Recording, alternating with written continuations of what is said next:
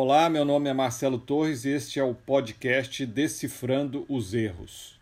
Histórias de erros cotidianos, objeto de análise e extração de lições. Neste capítulo 3, que tem o subtítulo de Erros e Sensibilidade, as situações se dão num ambiente de um hospital qualquer. Fernanda estava no comando do turno no pronto-socorro com sua equipe, que é composta por nove enfermeiros e três auxiliares. O movimento naquela noite estava acima do normal. As salas de medicação estavam lotadas, inclusive haviam pacientes distribuídos em cadeiras e macas pelos corredores. O vai e vem dos enfermeiros era intenso. Jorge, um enfermeiro com dois anos de formado, sentia fortes dores de cabeça e já havia se automedicado. Estava atendendo a uma senhora quando Fernanda apareceu e o chamou num canto reservado e disse em tom severo: O que está acontecendo, Jorge? É a segunda vez que a Clarice me informa que você errou na dosagem do medicamento. E graças a Deus, os pacientes não tiveram problemas, pois o erro foi para menos e não para mais. Toma esses prontuários e, por favor, corrija a dosagem destes pacientes que estão sob os seus cuidados. E mais atenção. Enquanto isso, perto dali, no bloco cirúrgico, Rafael, o enfermeiro responsável, estava desolado e inquieto, pois percebeu tarde demais que havia se confundido na aplicação de um anticoagulante e o paciente teve graves complicações sendo entubado e transferido às pressas para a UTI. Já em outra sala do bloco cirúrgico, a equipe comemorou a finalização dos procedimentos em uma paciente que havia sofrido um grave acidente e, graças às habilidades do médico cirurgião, que fez a reconstituição dos dedos da mão esquerda através de uma sutura alternativa pouco usual e nunca antes testado naquele hospital, pôde-se evitar uma amputação, como era recomendado para ferimentos daquela gravidade. Próximo dali, Roberto, no início da noite, percebeu que o equipamento de controle termostático, que chegara aquela tarde da manutenção, estava aquecendo e o desligou. Meia hora mais tarde, Jefferson, vendo o aparelho desligado, o ligou e aumentou sua temperatura, pois dali a pouco, como normalmente acontece, o aparelho deverá ser utilizado.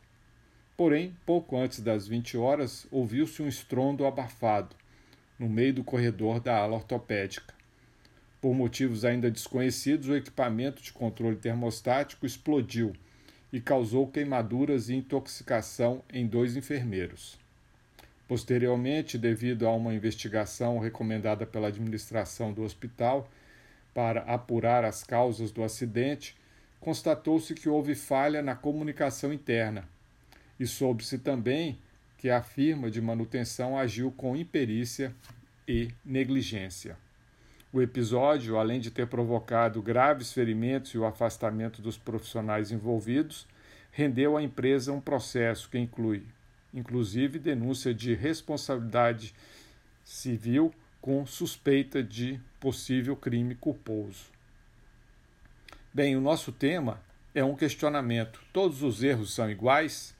E a resposta, claro que é não, de forma alguma. E para sermos diretos, sem demagogia, rodeios ou proselitismo, temos que entender que todo erro é originário de uma motivação, uma causa, um propósito sendo que tais elementos certamente envolverão uma pessoa responsável, né, características do objeto da decisão que vai embasar, motivar ou provocar a ação, e, em terceiro lugar, por questões motivacionais do próprio ambiente decisório. Erro só existe em contraponto a algo tido por certo ou correto. Em certas circunstâncias, pode-se dizer que o erro é entendido como relativo passível de interpretação contraditória. Porém, na grande maioria das situações, há uma convicção do que de fato caracteriza uma falha, um erro ou um equívoco. Uma das formas de classificar os erros é quanto às suas possíveis ou reais consequências, devido ao fato de que o resultado é uma referência avaliativa, um julgamento, um juízo. As características de reversibilidade, importância, repetitividade e magnitude das consequências irão representar o quanto que o resultado é representativo e prejudicial. Dizendo com outras palavras, existem erros banais ou fatais, reversíveis ou irreversíveis, geradores de prejuízos pequenos ou grandes, e exploratórios, como até erros reveladores. Lembre-se, a falibilidade humana é uma condição posta e real. A repetição e o aprimoramento geram excelência, porém muito específica. Em todo o resto, de nosso universo vivencial, somos vulneráveis e suscetíveis a erros.